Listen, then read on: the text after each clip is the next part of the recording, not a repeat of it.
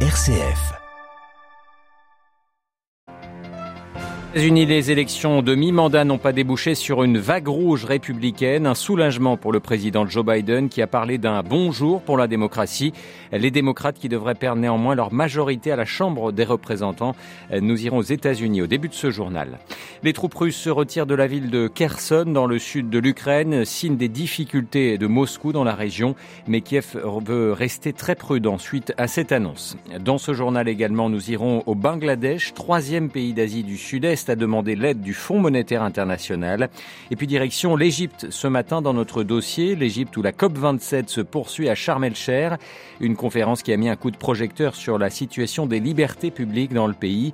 La conférence de l'ONU sur le climat est-elle une fenêtre pour les droits humains? Quel visage montre l'État égyptien à l'occasion de cette conférence? Nous en parlons ce matin avec une chercheuse de l'ONG Human Rights Watch. Radio Vatican, le journal Olivier Bonnel. Bonjour, c'est un bon jour pour la démocratie. Depuis la Maison Blanche hier soir, le président américain Joe Biden n'a pas caché son soulagement devant les résultats des élections de mi-mandat. Tout le monde prédisait une vague rouge républicaine au Congrès. Si les résultats ne sont pas encore définitifs, le camp républicain est bien placé pour remporter néanmoins la Chambre des représentants, tandis que le Sénat est encore beaucoup plus disputé. Les précisions de notre correspondant aux États-Unis, Loïc Laurie. La Chambre des représentants est sans doute perdue, le Sénat, lui, est toujours dans la balance en attendant un second tour en Géorgie et des résultats en Arizona ou dans le Nevada. Mais Joe Biden a le sourire, la débâcle annoncée n'a pas eu lieu. La presse et les sondages annonçaient une gigantesque vague rouge au Congrès. Ça n'a pas eu lieu et nous avons perdu moins de sièges à la Chambre que n'importe quel président démocrate pour ses premiers midterms en 40 ans. Pas de triomphalisme pour autant, le président américain c'est qu'en cas de prise de la Chambre probable, les républicains lui compliqueront la vie jusqu'en 2024. Mais je suis prêt, dit-il, à travailler avec eux tout en fixant des lignes rouges. Je n'abandonnerai pas notre engagement historique vis-à-vis de la crise climatique. Il n'y aura pas de changement dans la sécurité sociale, ce n'est pas sur la table. Et j'opposerai mon veto à n'importe quelle tentative d'interdiction fédérale de l'avortement. Mais je suis prêt au compromis sur tant d'autres sujets importants. Pour les démocrates, ces midterms, en tout cas, sont de bon augure. Pour 2024, Donald Trump, lui, n'a pas eu le tremplin espéré vers la prochaine présidentielle. S'il se représente, on fera en sorte, dit Joe Biden, qu'il ne remporte pas l'élection. New York, le écloré Radio Vatican. Et Donald Trump qui lui a concédé une élection quelque peu décevante, mais une très grande victoire sur le plan personnel. De nombreux élus républicains qu'il avait adoubés ont en effet obtenu une victoire face au camp démocrate. Joe Biden qui, au cours de sa conférence de presse à la Maison-Blanche, s'est exprimé sur la guerre en Ukraine, interrogé par les journalistes. Les États-Unis sont le principal soutien financier et militaire de Kiev.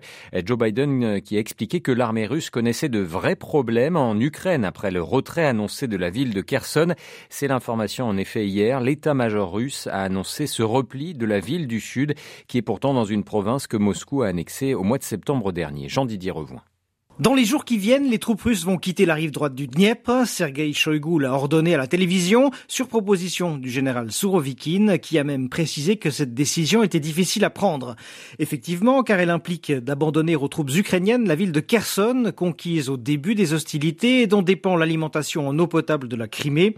Un revers de taille pour l'armée russe, un piège tendu aux Ukrainiens qui ne demandent qu'à s'emparer de cette ville symbolique.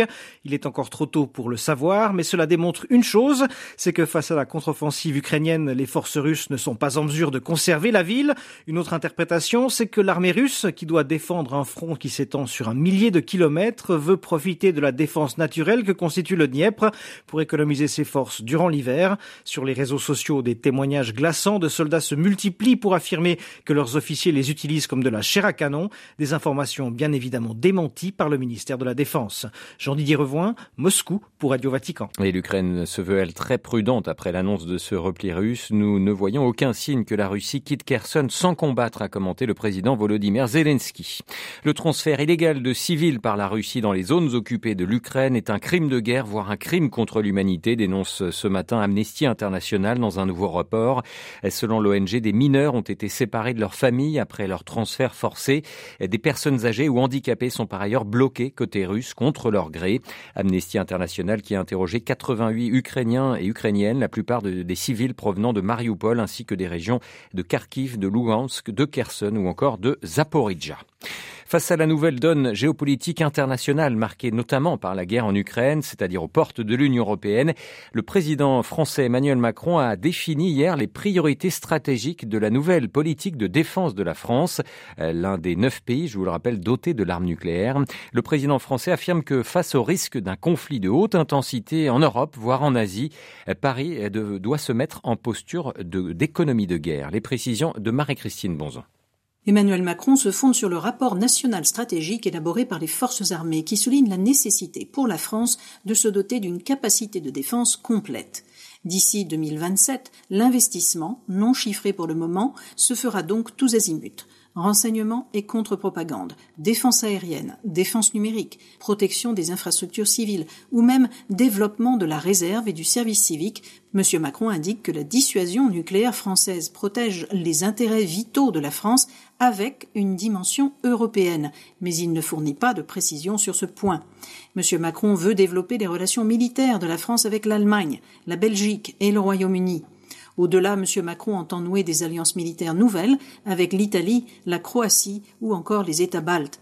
Par ailleurs, il n'exclut pas la possibilité pour les forces françaises de se projeter jusqu'en Asie. Sans surprise, la nouvelle stratégie passe par la fin de l'opération Barkhane, fin confirmée mais déjà largement concrétisée au Sahel.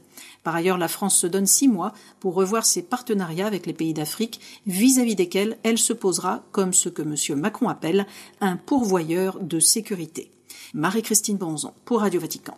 La France dont les relations se tendent avec le nouveau gouvernement italien et ce sur la question migratoire. Pas question pour l'exécutif de Giorgia Meloni de laisser débarquer les navires avec des migrants à leur port, dans les ports italiens, des migrants à leur bord. Paris a dénoncé une mesure inacceptable. L'Ocean Viking de l'ONG SOS Méditerranée fait route vers les côtes françaises et pourrait trouver un port sûr à Marseille, mais les autorités françaises n'ont pas encore donné leur feu vert pour que débarquent les personnes à bord. Elles sont au nombre de 234, dont 43 mineurs isolés. Les migrants qui sont placés présentés par sculpture ici à Rome, euh, une sculpture qui a été rejointe hier par une statue grandeur euh, humaine, nature inaugurée pardon et bénie euh, sur la place hier par le pape François, une statue qui représente un sans-abri recouvert par une couverture tirée sur lui par une colombe en vol. La journée mondiale des pauvres, je vous rappelle, aura lieu dimanche prochain. Après le Sri Lanka et le Pakistan, le Bangladesh est le troisième pays d'Asie du Sud à solliciter une assistance du Fonds monétaire international en à peine neuf mois. Le FMI qui a annoncé hier un accord préliminaire avec le Bangladesh pour une aide financière de 4,5 milliards de dollars. Cet accord doit encore être approuvé par les hautes instances du fonds pour être définitif. Les précisions de notre correspondant régional Emmanuel Derville. L'accord avec le FMI était espéré depuis longtemps à Dakar. Ces derniers mois, la monnaie locale, le taka, a perdu beaucoup de valeur par rapport au dollar. Les entreprises ont de plus en plus de mal à payer leurs importations et le pays fait face à une pénurie de dollars. Les réserves de change de la Banque centrale diminuent de façon inquiétante depuis que la Réserve fédérale américaine a décidé d'augmenter ses taux pour endiguer l'inflation aux États-Unis. Toutes les monnaies d'Asie du Sud ont dévissé face aux billets verts. Le Bangladesh a longtemps misé sur les exportations, notamment textiles, pour préserver ses réserves de change, mais les pénuries de carburant, qui deviennent plus chères à l'importation, ont provoqué de longues coupures de courant qui ont pénalisé les entreprises. L'accord avec le FMI vise à éviter que le Bangladesh ne bascule dans une crise similaire à celle que connaît le Sri Lanka, où le gouvernement a tardé à demander l'aide du fonds. L'île ne parvient presque plus à importer et la majeure partie de son économie est paralysée. New Delhi, Emmanuel Derville pour Radio Vatican.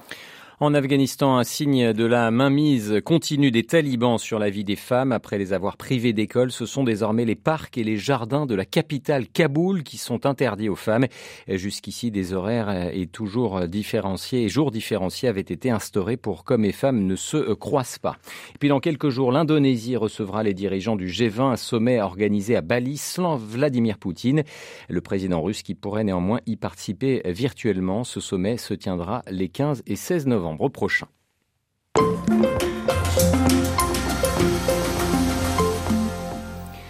Je vous le disais en titre, euh, direction l'Égypte ce matin dans notre dossier. L'Égypte où se poursuit la COP27, la conférence de l'ONU sur le climat à Sharm el-Cher sur les bords de la mer Rouge.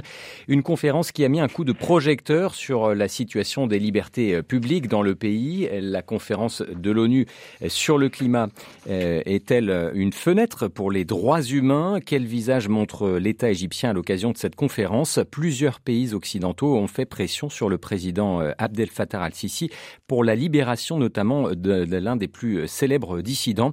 Nous en parlons ce matin avec Katharina Rall, elle est chercheuse pour Human Rights Watch en droits humains et questions environnementales. Elle revient sur la manière dont les autorités égyptiennes laissent s'exprimer les activistes pour le climat les groupes euh, qui sont à Charme, là, ils ont euh, la possibilité de faire une demande pour euh, une manifestation là-bas. Par contre, on ne peut pas du tout dire qu'ils ont le droit à manifester librement parce que c'est un lieu spécifique qui est pas trop loin de la COP en soi, mais dans le désert, vide, il n'y a pas de spectateurs, pas d'audience.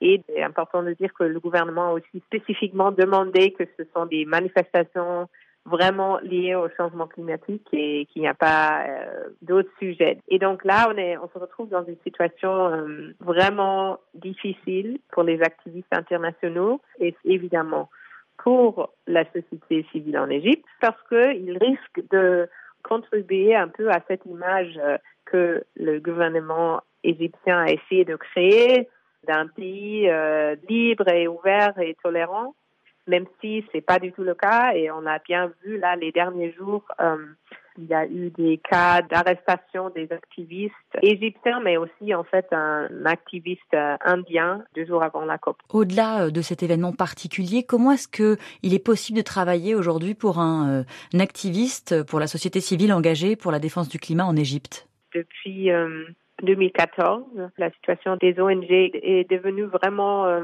difficile à cause des restrictions. Il y a des restrictions pour euh, faire euh, des recherches et donc une enquête, une étude sur des questions de pollution, par exemple, c'est presque impossible de faire tout ce qui est énergie fossile, projet d'infrastructure du gouvernement. Il n'y a vraiment pas de travail de la société civile là-dessus parce que c'est trop dangereux en fait. Puis il y a des restrictions importantes sur les fonds étrangers. Donc il n'y a pas vraiment la possibilité d'avoir des fonds suffisants euh, pour des groupes euh, environnementaux, comme il n'y a pas beaucoup de donations dans le pays et ils n'ont pas le droit d'en recevoir euh, d'ailleurs. Et troisièmement, euh, on a fait des entretiens avec des activistes en Égypte et aussi euh, en exil. Et ils nous ont parlé aussi euh, des problèmes liés à le besoin de se registrer en Égypte en tant qu'ONG. Et ça, euh, ça pose beaucoup de problèmes. Il y a un processus qui est très compliqué, presque impossible d'avoir ce permis de travail en Égypte. Donc, euh, pour beaucoup d'entre eux, euh, le résultat, c'est que soit ils ont juste quitté leur travail sur l'environnement, soit ils se sont concentrés sur des sujets qui sont, euh, disons, bienvenus par le gouvernement, par exemple le recyclage. Pourquoi est-ce que le sort de Allah Abdel Fattah s'est invité à cette COP? En quoi les droits humains sont liés à la justice climatique? Sana, la sœur de Allah, a effectivement euh, parlé de son frère euh, à la COP plusieurs fois dans les derniers jours. L'argument principal qu'elle a fait, c'était de dire qu'on n'aura pas des résultats suffisants de cette euh, COP ou d'autres COP s'il n'y a pas une, société civile active et qui peut s'exprimer librement. Et la raison pour laquelle c'est très inquiétant, c'est parce que pour demander euh, au gouvernement de prendre des mesures vraiment ambitieuses et importantes par rapport au changement climatique, c'est essentiel d'avoir une société civile qui peut mettre la pression sur les, gouvernements et, les, entreprises capables de changer quelque chose. On va l'interroger par Marie Duhamel, Katharina Roll, chercheuse pour Human Rights Watch en droits humains et questions environnementales, était l'invitée de Radio Vatican.